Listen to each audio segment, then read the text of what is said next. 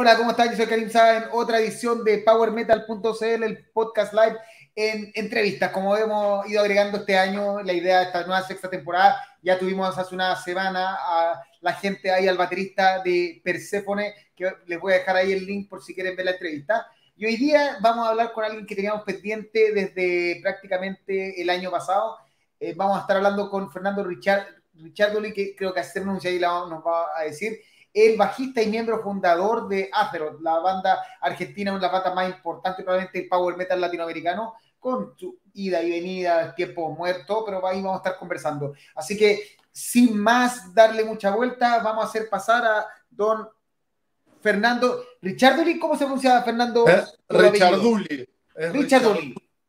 Ya. Esa es la pregunta, se olvidó hacer en la previa. ¿Cómo se pronuncia? Don Fernando Richarduli. Fernando, eh, bienvenido a PowerMetal.cl, el podcast live. Em, ¿Cómo estás? Bien, bien, bien, muy bien.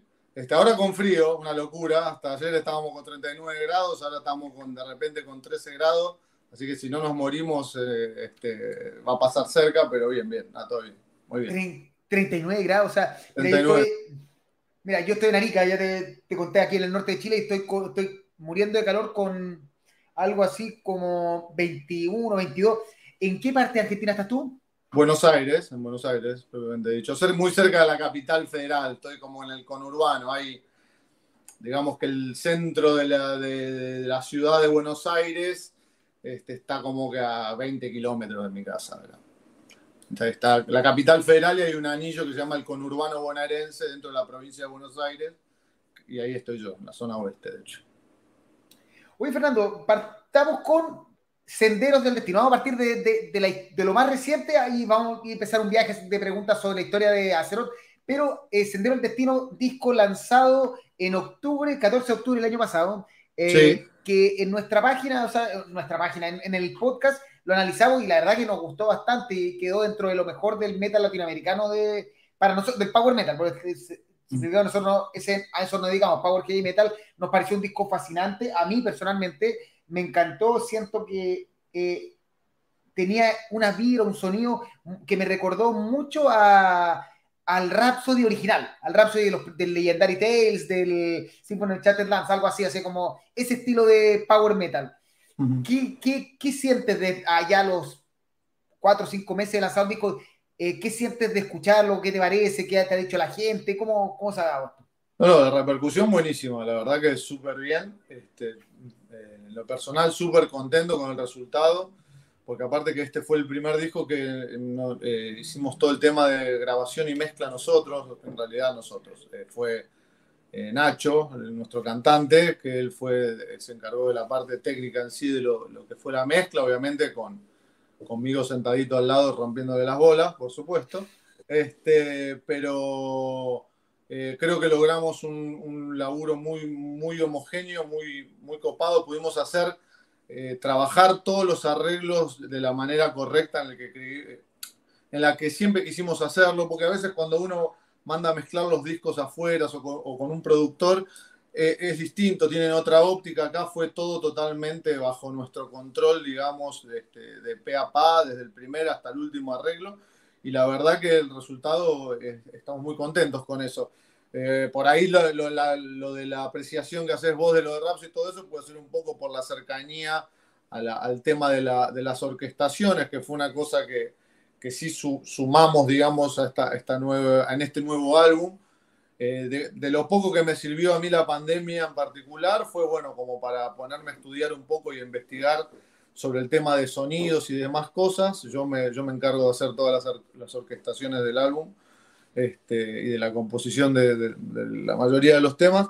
Entonces, este, digamos que sí trabajé muy a fondo todo ese, todo ese tipo de, parte orquestal, que es por ahí la que le da esa onda que, vos decís, ¿no? El Legendary Tales y esa cosa. Este, han pasado varios años desde aquella época, pero digamos que sí, por ahí en ciertas, en ciertas partes esa esencia siempre está, porque bueno, obviamente uno tiene un montón de influencias este, que, que, que, influyen, para la redundancia, a la hora de componer, ¿no? Obviamente. Así que sí, sí.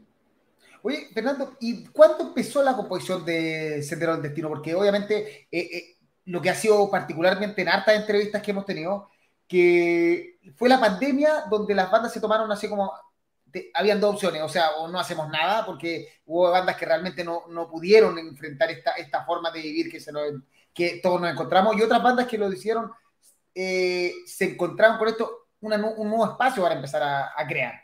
Sí, totalmente. Yo creo que vamos más por esa segunda opción, sobre todo porque nos sirvió a nosotros en particular para poder hacer una preproducción del álbum, no sé, un montón de cosas que lógicamente, como eh, en, Latinoamérica, eh, creo que son contadas con los dedos de la mano las bandas que pueden dedicarse a vivir de la música en particular. Entonces la mayoría de nosotros tenemos trabajos tradicionales y un montón de cosas. Entonces a pesar de que siempre le dedicamos o le damos el profesionalismo que se merece a esta historia en pos de competir, entre comillas, con, con cualquier banda de cualquier lado, pero bueno, la pandemia sí nos dio la posibilidad, en nuestro caso, o a mí en particular, de tener un montón de tiempo como para poder investigar, te digo, investigar en un montón de, historias. Por eso también nos la jugamos a, mezclar nosotros el álbum. Este, grabamos, salvo las baterías que las grabamos en el estudio del baterista de Rata Blanca. Este, lo demás eh, fue, lo grabamos todo acá en mi home studio, acá en casa. Este, y la mezcla lo mismo, lo hicimos acá, las voces la grabó Nacho en un estudio allá cerca de, donde vive él.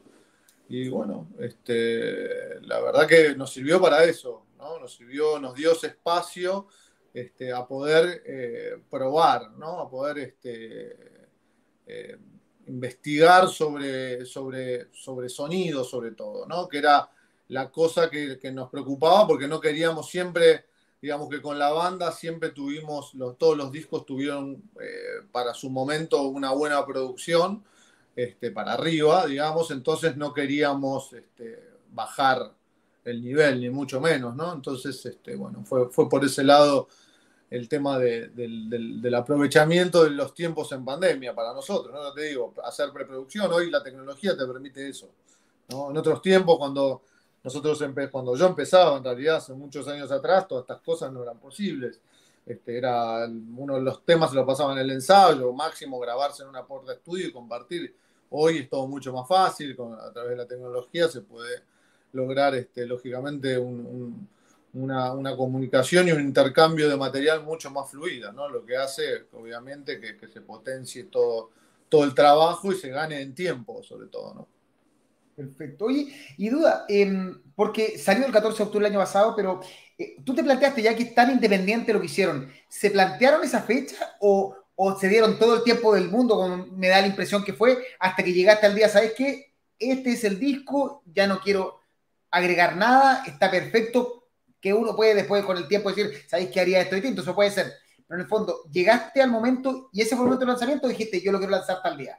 Claro, lo que pasa es que nosotros, imagínate que el, disco ya lo teníamos eh, bastante encaminado desde bastante antes, pero bueno, queríamos aprovechar eh, la salida de la pandemia, digamos que ahora estamos en una relativa normalidad nuevamente, pero digamos que la familia, la salida de la pandemia fue bastante traumática por el tema de los shows, entonces me parecía que era importante la salida de un disco, este, que uno es una cosa que uno no hace todo el tiempo, o que es un esfuerzo, es, un hijo, realmente es un hijo, es un hijo este, sacar un disco.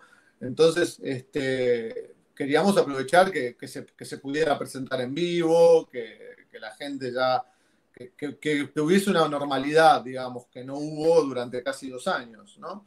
Entonces, este, bueno, nada, sí, fue esperar, eh, sabíamos que lo íbamos a hacer en 2022 y lo de octubre 14 fue porque es el cumpleaños de mi hija. Así que elegí ese Ah, fue un regalo.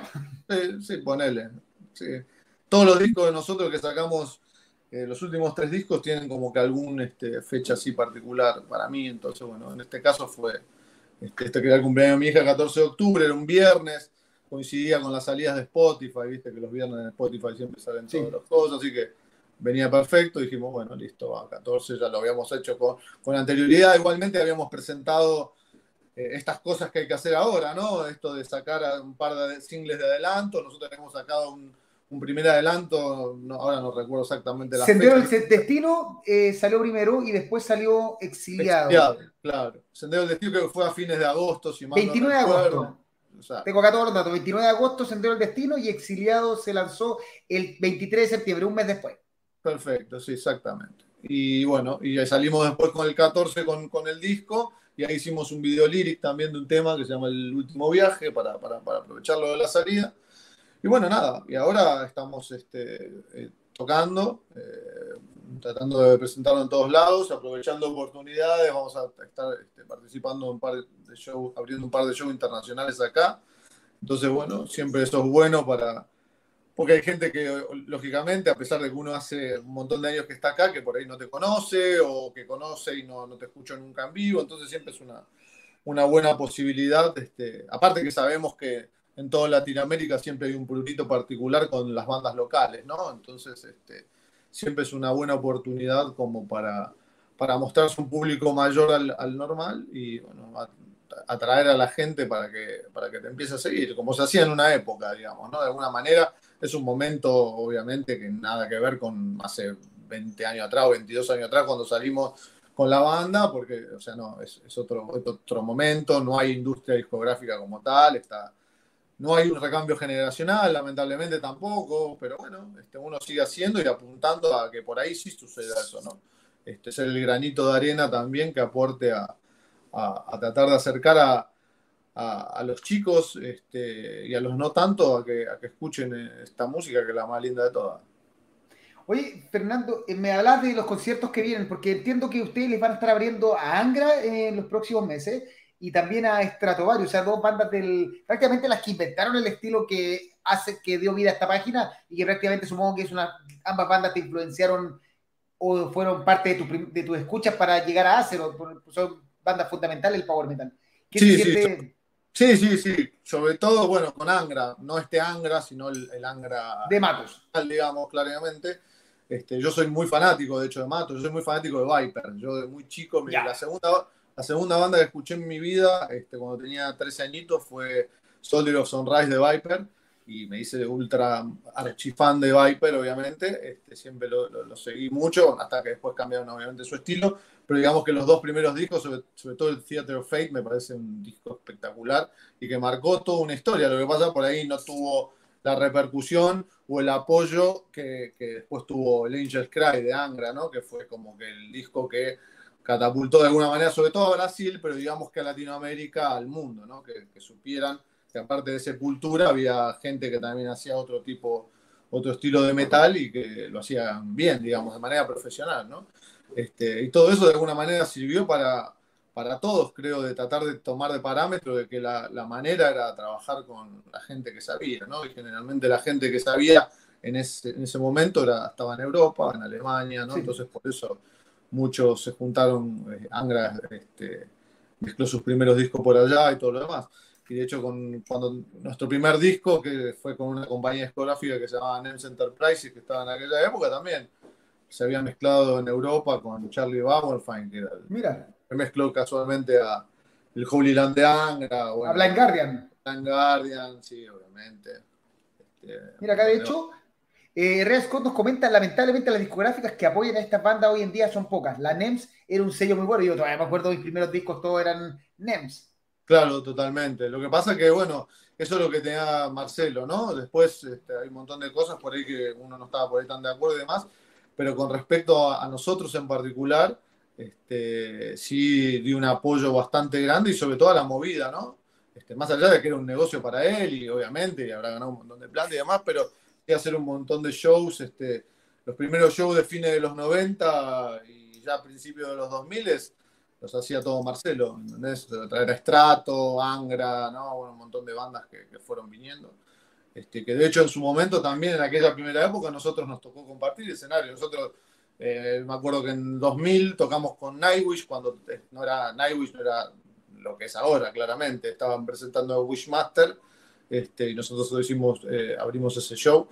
Este, tocamos con Halloween también en aquella época, época de Dark Ride creo que era, acuerdo.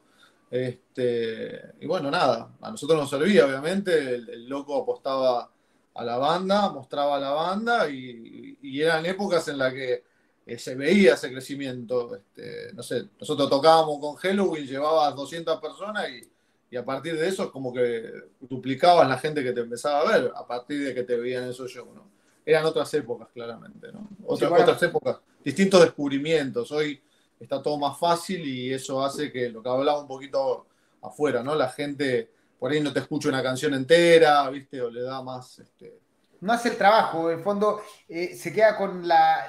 Con, voy a, más allá del estilo de música, se queda con lo simple. Yo tenía el tema, siempre recuerdo que a, la hija de mi pareja eh, le expliqué, yo le dije, tú sabías que nosotros compramos los cassettes, tape, y que teníamos que, como no teníamos dinero para, para comprar pilas, uno metía el lápiz, de, el lápiz Bic y lo retrocedía para no gastar pilas a ese nivel y no te podías saltar canciones ni adelantar porque eso te gastaba la pila y al final no, no alcanzabas a escuchar nada. O sea, tú asumías que tenías que escuchar el disco completo.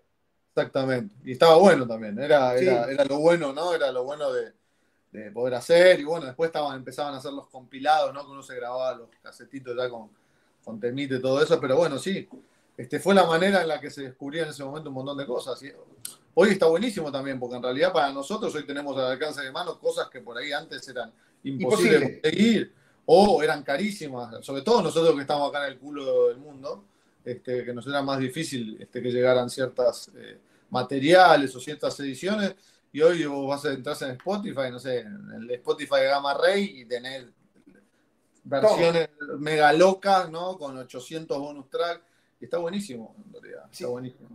O sea, por eso, la, la, facilidad de acceso de repente juega para un lado bien, porque te da más posibilidades, pero otro lado hay tanta información que de repente es un exceso y uno no, no, y no terminas no agarrando nada. Ahí está el... Y sí, sí, lógicamente. Entonces es, lo complejo, ¿no? Obviamente es la vuelta que uno trata de buscarle a esta historia siempre de, tratar de estar presente de alguna manera y bueno, momento este, haciendo, yo creo que haciendo las cosas bien siempre este, hay más posibilidades de que, la cosa vaya creciendo, ¿no? De a poco. Este, eh, medio como que te contaba ahora, bueno, y mucha gente lo sabe, sobre todo la gente acá en Argentina, la banda Acer en particular estuvo muchos años parado, este, entre 2002 y 2016, digamos que no hubo actividad en vivo de la banda porque lo estuvo viendo del extranjero.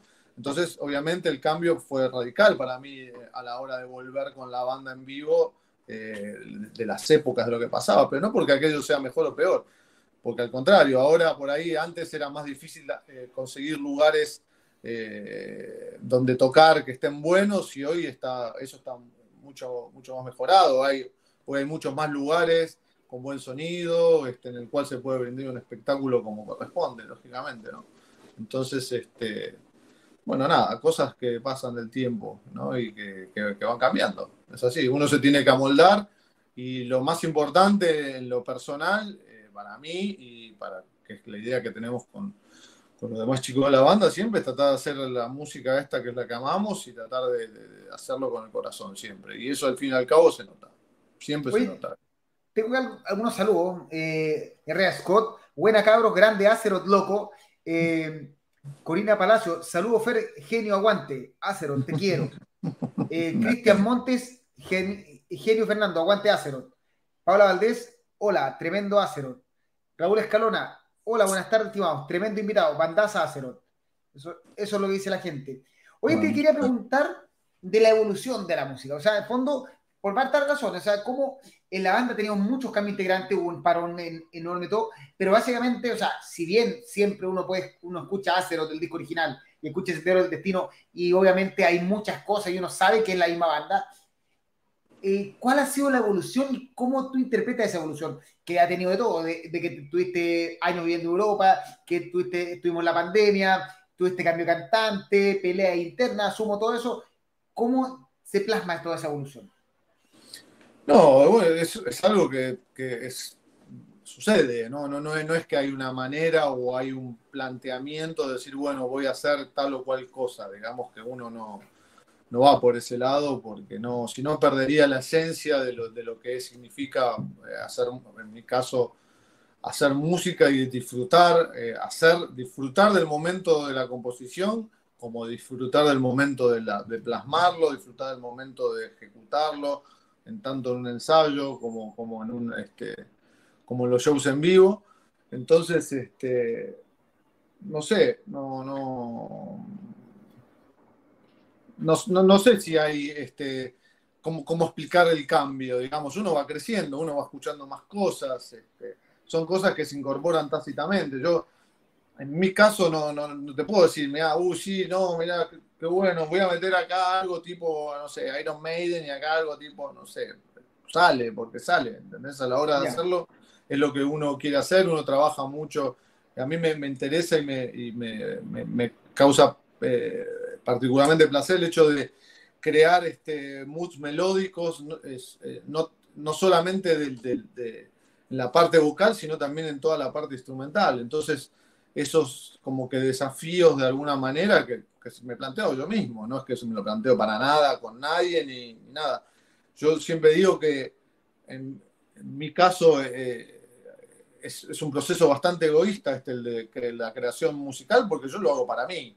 O sea, a mí, me, a mí me tiene que gustar. Si a mí no me gusta, no va a quedar nunca. ¿entendés? O sea, a mí no me, no me suceden cosas con las canciones que estamos haciendo, las que compongo y las que componen los chicos también, ¿no? Entonces eh, la onda es tratar de, siempre tratar de lograr un intercambio de, esas ideas y después sale porque, bueno, siempre fui de alguna manera el, que compuso la mayoría de las canciones, entonces este, está la esencia de lo que hago de alguna manera y los chicos que eh, los nuevos, los que están ahora en esta nueva etapa sobre todo, también este, se supieron incorporar y supieron este, ver qué, necesitaba la banda y sumarle también este, distintas influencias que se, que se ven también por una cuestión generacional.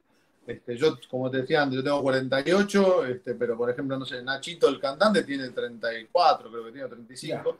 Entonces ya hay, ya hay una, una, cosa distinta en cuanto, a pesar de que yo sigo escuchando música y siempre sigo escuchando un montón de metal, lo que va saliendo este, y lo que no, este, eh, está esa cosa de intercambio, digamos, ¿no? Después al momento de, arreglar o mismo de la composición y que si suman a la banda y, mantenemos, digamos, básicamente lo que yo creo que es la esencia de ella, este, siempre queda y va para adelante, claramente. Oye, ¿y, qué estás escuchando, ya que nombraste eso? ¿Qué, qué cosas está escuchando Fernando, Richard Dully? Eh, ¿Qué eh, bandas nuevas? ¿Qué, qué pasa por tu o bandas viejas? No sé si escuchas. no, mira, así que te puedo, lo que se me viene a la cabeza así, mm, eh, que estoy escuchando mucho, es una banda que se llama Brimir, que es una banda de, metal melódico finlandés, que es como una especie de Children of Bodom evolucionado, ¿no? Como muy buena. Muy, el último disco me pareció espectacular. Muy, muy, muy bueno. Este, y después a mí me gustan también algunas cosas más jarroqueras, me gusta mucho... Eh, el último disco me gustaba más el anterior, pero me gusta tipo cosas tipo Gathering of Kings o Hit, esas bandas así como más de esas suecas jarroqueras, que son jarroqueras, pero son pesaditas.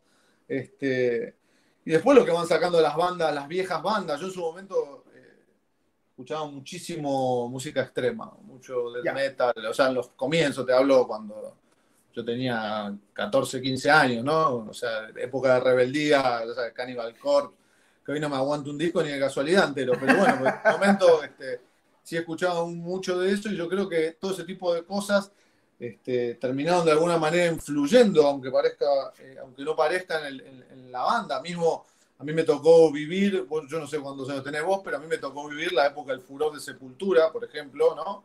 El furor de Sepultura de te hablo de, la salida, ¿no? Ya a mí Roots, ya eso no me gustó, pero digamos que la época no, lo más clásico. Beneath the Remains, Rise y toda esa historia. Y fue toda una revolución, ¿entendés? Y yo creo que de una u otra manera te puedo decir que con el, o sea, inconscientemente te puedo decir que el hecho de tocar muy rápido, a veces, que muchas de las canciones sean muy así, está esa influencia, porque a mí me gustaba mucho cuando era chico, ¿entendés? Entonces, este, hay un montón de cosas que, que, uno, que uno va incorporando. Pero digamos que sí, que como que así, que lo que primero que se me ocurre para no irme así, Brimir. Brimir me volvió loco. Creo que este, cuando me llegó el, de fin de año de Spotify, creo que era 800 millones de escuchas. Sí, sí, mal, mal, mal, Hay una canción que se llama Borderland, de hecho, que la rompe toda, mal. Ahí va a estar para la gente. Entonces, Brimir, ahí está la recomendación de Fernando Richarduli. Oye, mira, acá hay más gente que se ha ido sumando. Este, eh, M. Muñoz eh, Máximo Rousseau, que dice que los vio a usted en 2000 en el Pro Power de NEMS con Labyrinth y Vision Divine. Y acá está Juan, Juancho Munevar, una, una, entidad del, del, metal acá sudamericano de, de Colombia, el, gran Juancho. Sí, sí. Oye, acá una pregunta. Ademir Ríos dice: Muchos saludos, Fernando, y felicitaciones por el discazo el año pasado. Consulta: ¿conoces bandas o solistas de Chile que escuches? No, ¿sabes que no? Estaría bueno que me recomienden alguna como para poder escucharla, porque no, la verdad que no. No, no, no conozco. No conozco. ya saben, cabrón, aquí eh, a los que quieren recomendar, dejen escrito al tiro y vamos a ir comentando ahí algunas recomendaciones em, para, para Fernando, que ya dice que no conoce mucho del metal chileno, que en el fondo, una de las cosas que uno debería criticar es que el, metal sudamericano tenga tan poca eh, enlace, o sea, eh, que no haya... Totalmente. Bueno, es, caro viajar en Sudamérica, eso es una realidad, pero que no haya un que habiendo tanta banda, el, año pasado hablamos de, lo que hizo Mítica, que vamos a tener entrevistado Mítica, ya lo está conversado, hablamos de lo último de Blizzard Hunter, eh, eh, bandas chilenas como Hailey, ustedes, la gente Renacer, o sea, hay bandas de, solo hablando de estilo Heavy Power, por montón están saliendo y que no exista, que sea más fácil traer a hacer un Metal Fest con Testament, Creator y Estratovario, e, es como extraño. Ah, más allá de que la gente te vaya o no. Totalmente. Para mí habría que intentar alguna cosa de esas, hacer esas cosas vieja escuela de intercambio, ¿no? Decir, bueno, ok, venís vos y después vamos para allá, ¿entendés? Ese tipo de cosas. Yo creo que sería una cosa positiva para, para poder mostrar, porque es la manera en la que uno puede la, idea que creo que tenemos todos como bandas de música a la, hora de hacer esto, seríamos muy hipócritas de decir que no, no lo hacemos para, tener una visibilidad de la banda, ¿no? No, no, no en lo personal, sino para mostrar la banda. Siempre, siempre son estas posibilidades. O sea, este, a ver, a mí yo prefiero toda la vida hacer un show mío en el que voy a tocar una hora y media que tocar 35 minutos con Angra o con Stratovarius. Pero la verdad es que ese tipo de show me dan la posibilidad de mostrarme ante un montón de gente que no, que no me conoce. Entonces, por ahí hacer alguna movida de estas. A mí también, por ejemplo, toda este, esta historia de, cuando salen estas reviews de, fin de año, ¿no? Estas reviews, estas cosas de estas poll de, de los mejores discos, todo eso te da la posibilidad. Yo no conocía tampoco a los chicos de Mítica, por ejemplo, de Paraguay, los escuché y son buenísimos. Espectacular. Yo creo, de hecho, los vamos a tener entrevistados, ya está conversado, creo que en dos o tres semanas lo vamos a tener aquí mismo, conversando. Entonces te das cuenta que hay un nivel, que hay una cosa que se puede hacer. Y hay gente que escucha, porque definitivamente, si siguen pasando que eh, viene Halloween, bueno, allá en Chile mucho más, por lo que se ve, por lo menos de este lado, que hay muchos más shows y son bastante. Este, eh, multitudinarios, digamos, hablo de shows internacionales, digamos que si está la gente que va a ver a esas bandas internacionales, o sea, eh, con que un porcentaje vaya a ver a las bandas locales o a las bandas sudamericanas, por decirlo de alguna manera, estaría buenísimo tratar de encontrar alguna manera de poder hacer eso. Sabemos que todo es dinero, porque moverse y un montón de cosas, pero yo creo que se puede tratar de hacer alguna cosa este, de, ya te digo, como que de intercambio, alguna cosa así con, bandas del estilo, como para que las bandas tengan la posibilidad de mostrarse con el público de nosotros y, viceversa, ¿no? Este, así que estaría buenísimo, así que estaría buenísimo que me hagan conocer bandas chilenas como para saber qué onda también, ¿no? Mira, acá Paula Valdés se la juega con Sobernot de Chile, una banda que hace un metal más moderno, sí, es mucho más moderno, pero es bastante, bastante buena, ya ha crecido bastante. Claro. Sobernot. Oye, em, oye, y quería, mira, entre otras preguntas, aquí la gente, Herrera Scott quería hacer, salir de la duda. Fernando, quisiera preguntar lo de la nombre de la banda. Azeroth, ¿es por Warcraft? Yo creo que sea la respuesta, pero... La... Sí, sí, sí, sí, sí, Yo, o sea, a ver, como te digo, la banda está desde 1995. Lo que pasa es que después, es más, yo juego a todos estos juegos. Yo soy un enfermo a, mis 48 añitos, todavía sigo. ¿Pero jugaste el Warcraft 1 o no? El 2. Ya, todos partimos del 2. Yo, yo jugué el 2 primera vez donde uno apretaba hartos clics y explotaba la, la oveja. El juego, el juego, exacto, el juego de estrategia era ese. Lo que pasa es que después se hizo mucho más popular la saga a través de World of Warcraft, que ya fue un juego de rol así este, online y toda esta historia, que también juego, en la actualidad sigo jugando, obviamente.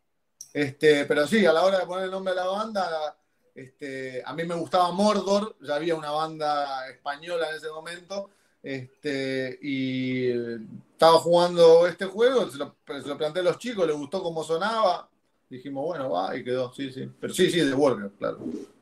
No, yo también jugué el Warcraft 1, era un clásico ahí estar jugando con los, decir si lo orco o no y hacer reventar la oveja. Olvídate eran, eran épocas de escuchar eh, Legendary Tale Rhapsody, así, ¿no? Quemarte la gorra, este, escuchando y jugando. Y, y, la discusión era si te gustaba más Warcraft o te gustaba más Command and Conquer. Esa era la. Tal cual, tal cual, sí, sí, sí, sí, tal cual. A mí me gustaba más Warcraft, claramente. No, también. De hecho, Command and Conquer, lamentablemente, después se sacó pura realmente juegos malísimos, pero. Sí, sí, totalmente. Totalmente.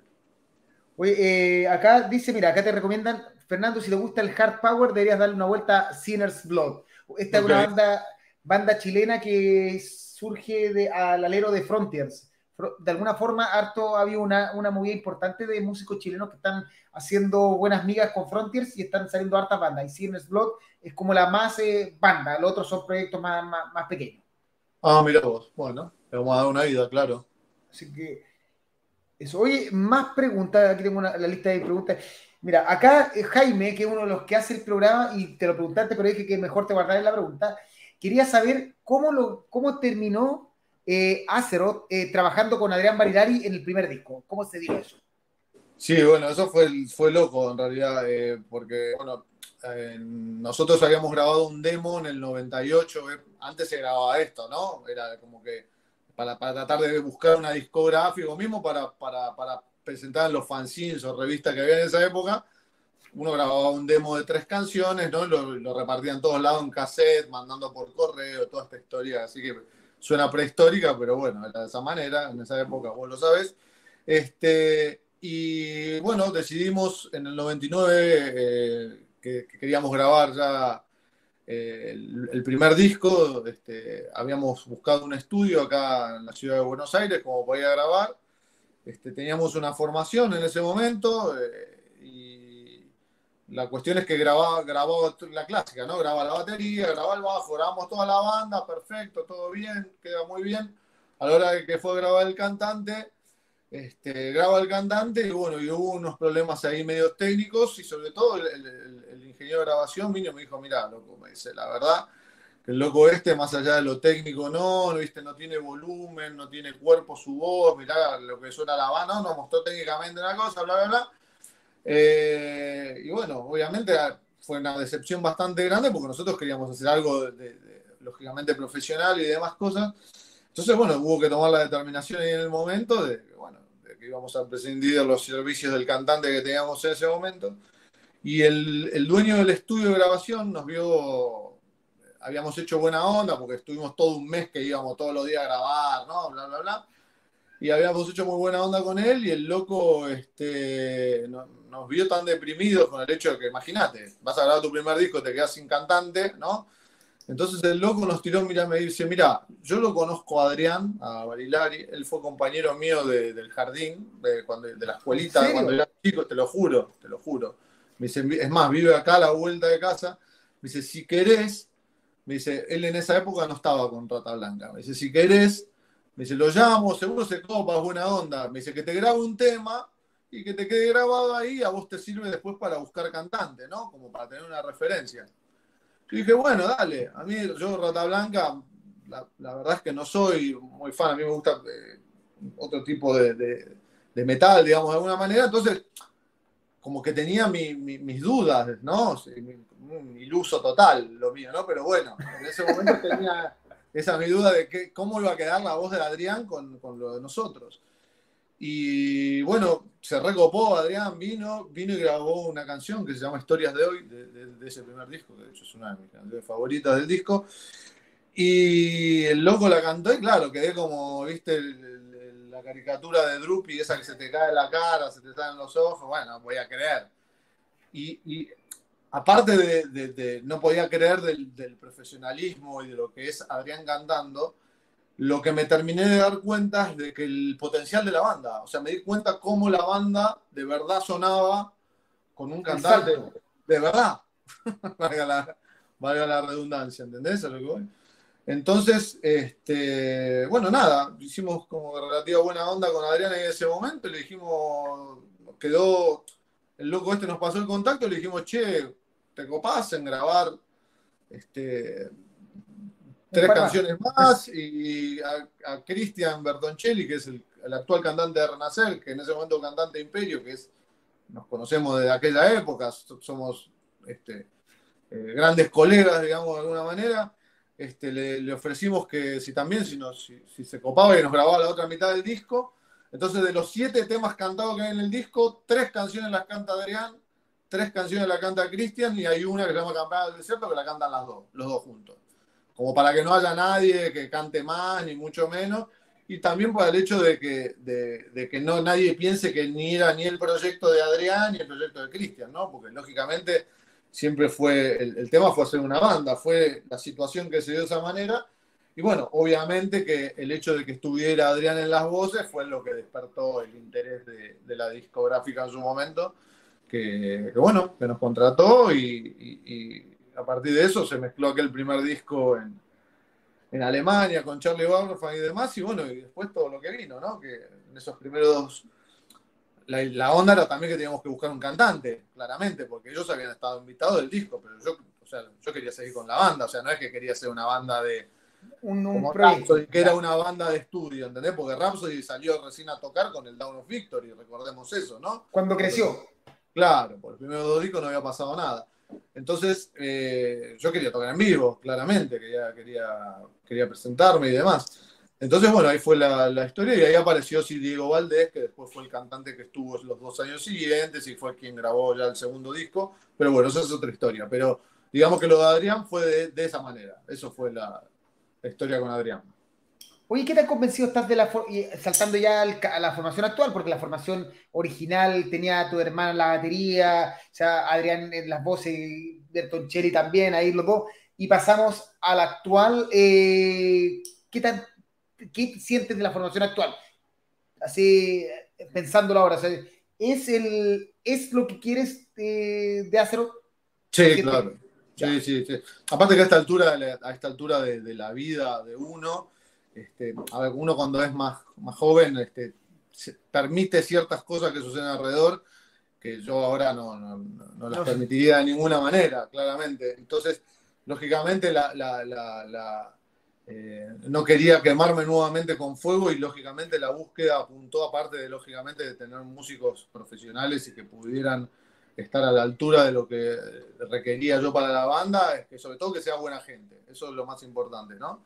Porque uno al fin y al cabo termina compartiendo un montón de, momentos, ya sean en las giras, en las previas de los shows, en, las pruebas de sonido, en los ensayos y demás cosas. Entonces, eh, no se puede estar compartiendo eh, todo con una persona con la cual no te podés ni hablar o con la cual sabes que es un tarado y no, no podés este, intercambiar ningún tipo de, de cosa.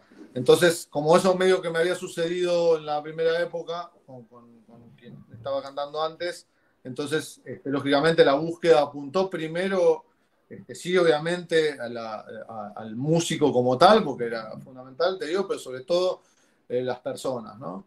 Este, Pablo Gamarra, por ejemplo, que es uno de los guitarristas que está con nosotros, él, él, tocaba con nosotros en aquella época. Él, él, fue parte de Acerot, él entró en Acerot en el 2001 y todo ese 2001 y 2002 estuvo tocando con, con, la banda y después con esta decisión que hubo ahí que nos íbamos a ir supuestamente todos a Europa, que al final me fui yo solo, pero bueno, eh, eh, Pablo había ya decidido, nos había, había, informado que él no quería ir y estaba todo bien, ¿no?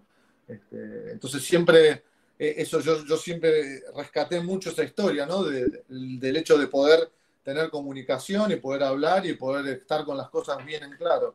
es muy difícil, como hablábamos antes, ser músico en, Latinoamérica en general, cuando no vivís de esto y cuando querés ser este, profesional y estar a la altura de cualquier otra banda. Yo, eh, yo tuve la oportunidad en aquella época y ahora de tocar con un montón de bandas internacionales y yo creo que la diferencia, sin pecar de, fanfarrón ni de agrandado ni mucho menos, eh, es que las bandas de afuera viven de esto y tienen 24 horas del día para dedicarse a esto. Nosotros tenemos que trabajar 8 o 10 horas por día y después este, hacernos tiempo y no dormir o lo que sea, como para, para, poder dedicarnos a la banda y tratar de estar a la altura. Entonces, a veces es complicado competir con ese tipo de cosas y por ahí la gente no lo ve, no, no tiene por qué verlo tampoco, porque no es tener lástima. Acá, al fin y al cabo, lo que importa siempre es la música, ¿no?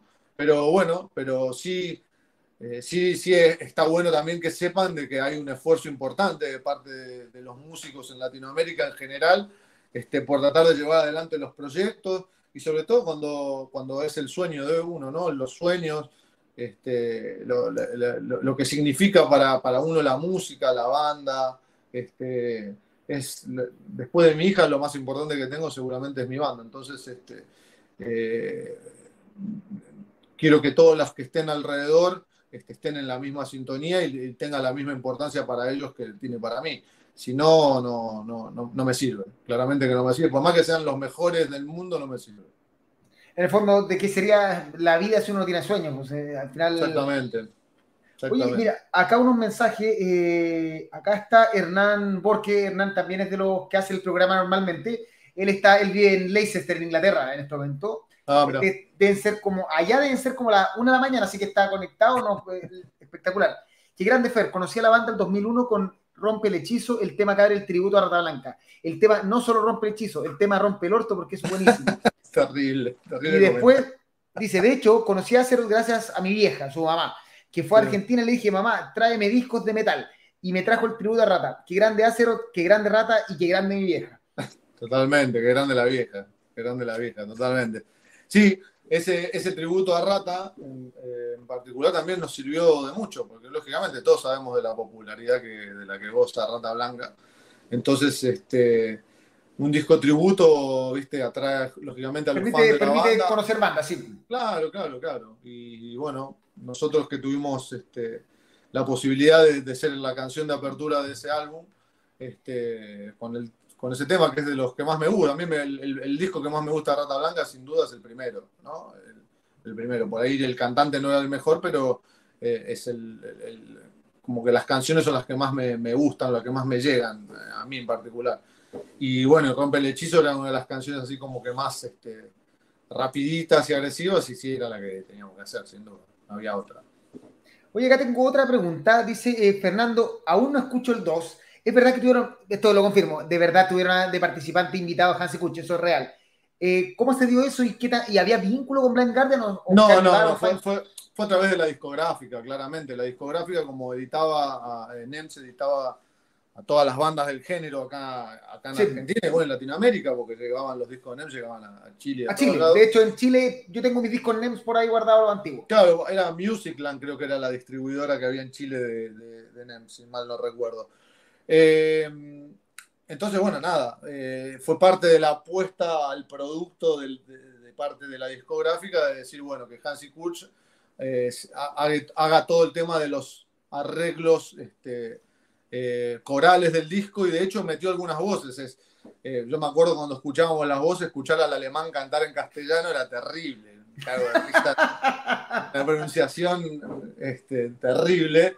Entonces, este, pero sí el loco está ahí, es un flash, porque yo soy, este, a mí me gusta mucho Blind Garden, claramente, y creo que es una influencia bastante también importante en, lo que es este, Azeroth, ¿no? Sobre todo también el, primer Blind Guardian, ¿no? Estamos hablando del, del Detail from the Twilight World, Somewhere Far Beyond, esa época que es la época dorada de ellos, para mí, creo. Este, entonces, este, sí, fue un flash, pero no, no, lamentablemente no hubo vínculo y cuando ellos en el 2002 iban a venir a tocar supuestamente acá a Argentina y, ya se había anunciado y nosotros íbamos a tocar de soporte y al final por todo este problema económico que había en ese momento en el país no se hizo el show y bueno, no, no, no pudimos tocar. Pero... Sí, porque tocaron en Chile, de hecho, y ese, ese año vino Alex Holzgard de baterista porque ahí están con el problema con, con el otro. Thomas. sí, que también lo, entrevistamos, así, no sé, de repente que estuvo el año pasado entrevistando a Tom y nos contó la misma historia de qué le pasó, fue bastante interesante esa entrevista. Oye, em, Fernando, ¿qué se viene para Acero? Aparte, obviamente tenemos el show con Angra, el show con Stratovarius, pero en términos musicales, ¿ya empezaste a componer algo? ¿Ya hay cosas producidas? Sí, sí de a poco. Igual, obviamente, también es parte de, parte de disfrutar el disco en sí, este Sendero del Destino, también es dar, darse uno el espacio, ¿no? Como para que, madure también en uno, que vayan madurando las canciones. Este, mm, la idea a lo que apuntamos en este año en particular es que yo calculo que será en septiembre, octubre, vamos a hacer una presentación oficial del disco, en el cual vamos a estar tocando, obviamente, todas las canciones del mismo, bueno, tratar de hacer algún show, alguna cosita distinta, ¿viste? Meterle un poquito más de producción de lo normal. Este, estamos todavía viendo dónde va a ser y toda esa historia, porque bueno, este, hay una avalancha de shows importante este, en, estos lados de, Latinoamérica, vos lo sabés. Vienen todos, vienen todos. todos, todos. La idea original iba a ser hacerla tipo abril-mayo. Obviamente, cuando nos enteramos, cuando vimos lo que era abril, todos los días. Ni en Todos los días. Claro, claro, todos los días. Así que seguramente va a ser para octubre, septiembre, va a ser una cosa que vamos a estar este, presentando, este, informando en su, en su debido momento y tocar, tocar todo lo que se pueda, tocar en todos lados, ojalá que podamos abrir la frontera. Nuestra idea también es tratar de empezar a abrir la frontera un poquito, tratar, ojalá algún día estar en tu país, tratar de ir a todos lados donde, donde tengamos la oportunidad de poder ir a mostrar nuestra propuesta en vivo, eh, seguramente la vamos a tomar y la vamos a, tratar de hacer, porque eh, es lo primero que nos gusta, es lo que disfrutamos de hacer y es la única manera de, poder este, este, mostrarles realmente a la gente lo que, uno es, ¿no? O que uno existe, ¿no? Porque como lo que decíamos antes, hay tanta información a veces que si no es, casi imposible, ¿no? Este, este yo, creo que, yo creo que Chile merece tener a, Cero realmente acá. O sea, es una banda. ¿Han tocado en Chile? No tengo, tengo la idea. No, no, no, no, no. O sea, la banda nace en 95 oficialmente, eh, llevamos 27 años, independiente de un tremendo varón, y, hemos visto, de nuevo, eh, yo soy un defensor del producto latinoamericano, independiente, puede ser medio choquita, mm, chao, o sea, yo entiendo que hay un amor por el metal europeo y a mí me encanta Halloween, me encanta Rhapsody y todo, pero me parece extraño que haya visto más veces a Rhapsody que, y no haya visto nunca, o sea, no haya, yo nunca he visto una banda argentina de metal en Chile, o creo que claro, Dark Whisper, creo alguna vez, pero, pero es como sorprendente, no deja de, de sonarme mal. Sí, sí, aparte que estando cerca, ¿no? Porque relativamente cerca, ¿no? Que no, no, no es tan, tampoco tan, tan complejo. Pero bueno, lógicamente, el, tema siempre es organizar, ¿no? Tratar de hacer las cosas bien. Este, a veces es complicado y no todo el mundo eh, puede llegar a hacerlo. Entonces, lo que te digo, siempre esto es un costo, este, moverse y todo lo demás historias, pero bueno, uno está abierto a poder este, eh, es una manera de invertir también, ¿no? Hoy por hoy en este tipo de cosas, a veces pagarse un pasaje como para ir a un lugar, y, pero poder mostrarse, pero tener, tener que valga la pena, ¿no? Este, decir, bueno, ok, loco, me voy a Chile, voy a tocar, pero bueno, me voy con una banda que, la mueve, claro, claro, claro, ¿entendés? Este, así que bueno, nada, estamos en esa, viendo, viendo a ver qué, qué puede ya sabes, si alguien, alguien que va al programa está viendo y quiere y se motiva, eh, porque acá de repente tenemos a la gente de hartas productoras viendo el show, la gente es solo escribir, sin huevo. O sea, ustedes agarran en Instagram, escriben, buscan Azeroth y le escriben y le aseguro que responden. Sí, sí, claramente, claramente. La idea es esa siempre, es tratar de, como te digo, de expandir la propuesta, ¿no? De, o sea, creemos firmemente en lo que hacemos, obviamente. Este, somos, como te decía un poco al principio, eh, somos eh, los principales fans de lo que hacemos entonces, bueno, este, hay que salir, hay que salir, ¿no? hay que salir a buscar para, para, que, para que la gente te vea, bueno, vamos a, vamos a tratar de hacer todas las cosas que estén, sean posibles, que estén lógicamente a nuestro alcance, este, como para poder hacerlo. Y me parece que hay un, este, acá en Latinoamérica hay un mercado gigante, hay un mercado, un mercado gigante, y lo vemos todo el tiempo con esto de la venida de los shows este, internacionales, ¿no?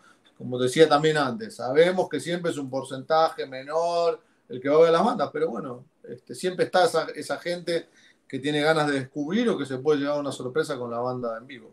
Bueno, acá me tiran, me tiran por interno, cuando nos lancemos con Power Metal CL Producciones, metemos a cero en el Latin Metal Fest. Dale, venga.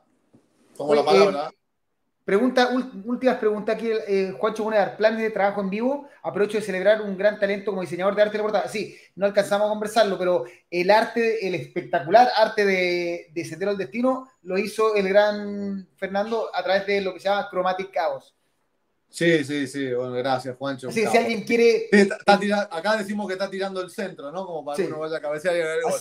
Tal, si alguien quiere contactarlo para hacer arte musical, también Acerot le escribe directamente porque aquí eh, le ha hecho arte, bueno, a Acerot y a quién más. La portada del último de Renacer lo hice yo también. Ya. Este, bueno, trabajé con los chicos de Lorien también en un DVD de ellos, con muchas bandas mexicanas, sobre todo cuando estaba en México, con muchas, muchas bandas mexicanas. En su momento también trabajé con un sello que se dedicaba al, sobre todo al, más como al progresivo, un sello bastante este, legendario, Magna Carta, de, Estados Unidos. ¿Ya? Que sacaba muchos, este, muchas bandas así de progresivo. También estuve trabajando con la discográfica en sí, o sea, ellos me decían, mira, vamos a sacar el disco tan banda, y yo le hacía las portadas.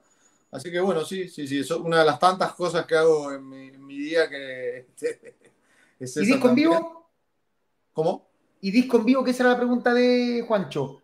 Eh, no sé, por ahora en sí, no sé, en algún momento grabar algo seguramente. No sé si, vamos a ver con lo del show de la presentación del disco, por ahí, eh, tratar de hacer algo.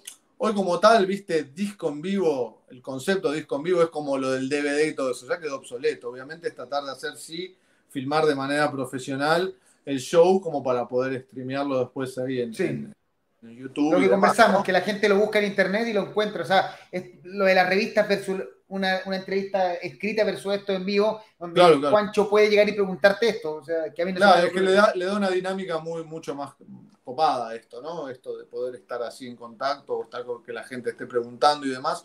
Este, y, después para los que no, no, estén en el momento lo pueden ver lógicamente en otro, claramente, ¿no? Este, pero sí, esto te da una posibilidad que, que, está buenísima, ¿no? Que está buenísima para, para todos. Este, la verdad que sí. Oye, Fernando, ya vamos con 50 minutos. Eh, eh, todos tenemos cosas que hacer, y aparte del calor eh, infernal que está en Argentina en este momento Así que para ir cerrando, te voy a hacer la invitación que le hago a todos los músicos, a toda la gente que entrevisto. Libertad de micrófono. Este es el momento donde puedes decir lo que quieras, contar historias, insultar, pedir disculpas, eh, demandar al Estado, lo que quieras. Este es el momento donde puedes decir lo que quieras. No hay filtro, no hay nada, nadie nos critica, nadie nos, ve. La, gente que nos ve es gente buena onda que no, no va a explotar. No, no, insultar no, me la, paso puteando todo el tiempo, así que eso están todos acostumbrados los que me conocen. No, no, no, sí invitarlos obviamente a todos, sí, a que, a que le den una vida a la banda. Yo creo que es una buena oportunidad siempre tratar de, descubrir este, nuevas cosas y bueno, yo creo que Senderos del Destino, todos los discos tienen lógicamente una cosa particular para uno, porque como te decía antes, son hijos que va teniendo, ¿no? Yo ya tengo cinco con, con Azeroth este, pero digamos que este Senderos del Destino yo creo que es una evolución que muestra, eh, que, se, ve bastante clara en un montón de aspectos para con la banda y que tiene un montón de matices también. Este, lógicamente, más allá del, clásico este, eh, metal melódico, también tiene como un approach bastante más oscuro en un montón de, sonoridades y de trabajos que, que fuimos haciendo en el tema orquestal y demás. Entonces, este, nada, invitarlos siempre a que, a que traten de escucharnos, de que, traten de apoyarnos de alguna manera. Y bueno, y obviamente a todos los amigos de Latinoamérica en general, ahí las bandas que tengan ganas de, armar algo, estaría bueno a partir de, este tipo de, de, propuesta, de tratar de organizar algún tipo de movida y tratar de hacer eventos, no solo acá en Argentina, sino en los distintos países, de tratar de juntarnos tres, cuatro bandas y tratar de, demostrar la propuesta, creo que es, una, una, linda cosa que se podría hacer. Así que bueno, dejo, abierta esa posibilidad. Como decís vos, nos pueden, ahí está escrito el nombre de la banda, abajo de, mi nombre, para los que quieran, nos pueden buscar. Obviamente en las redes sociales, estamos en todos lados. Ahí está en grande, así no hay duda. Exactamente. Así que, este, y contactarnos y bueno, este, vamos para adelante. Último mensaje, mira, acá está eh, R.A. Scott, una leyenda de Sudamérica, Azeroth. Cristian Leyes, no sé qué puede haber sido un emoticón, algo, algo quiso decir, no tenemos duda. Bueno, eso, Fernando, eh, muchas gracias por esta, por esta entrevista. Yo sé que la llevamos eh, conversando hace harto rato y nos haya dado por mil razones, que se acabó el año, que el inicio del todo, pero lo importante es que, tal como dijimos, iba a salir. Eh, de nuevo, las redes de Power Metal están siempre abiertas para ti, y para todo el equipo, bueno, en general para el heavy metal, Power Metal sudamericano, porque eso somos. Eh, somos gran, un gran país con hartas divisiones. Y eso, y recuerden que la entrevista queda disponible en Facebook, en YouTube, va a estar mañana probablemente en, en sistema de, Spotify y todo eso. Y eso, gracias Fernando, eh, y cuando quieras, estamos conversando y lo que sea necesario aquí estamos para apoyar a, a Dale, dale, gracias, gracias por el apoyo siempre, en serio, de verdad, este, por, la onda, por coparte siempre, siempre que yo eh, empezaba a mandar, no sé si era con vos o quién, que te mandaba mensajitos. El 99% soy yo, casi todo soy yo.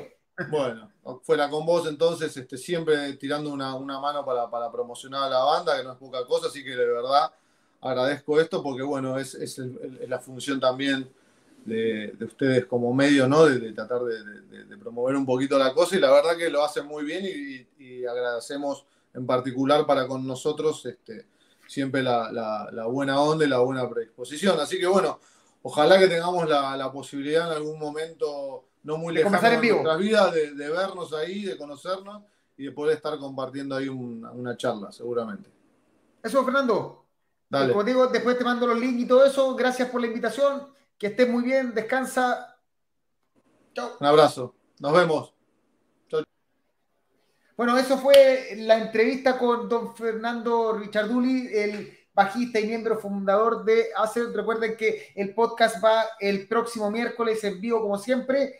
Eh, y nada más que decir de toda esta cosa. Que estén muy bien. Chao.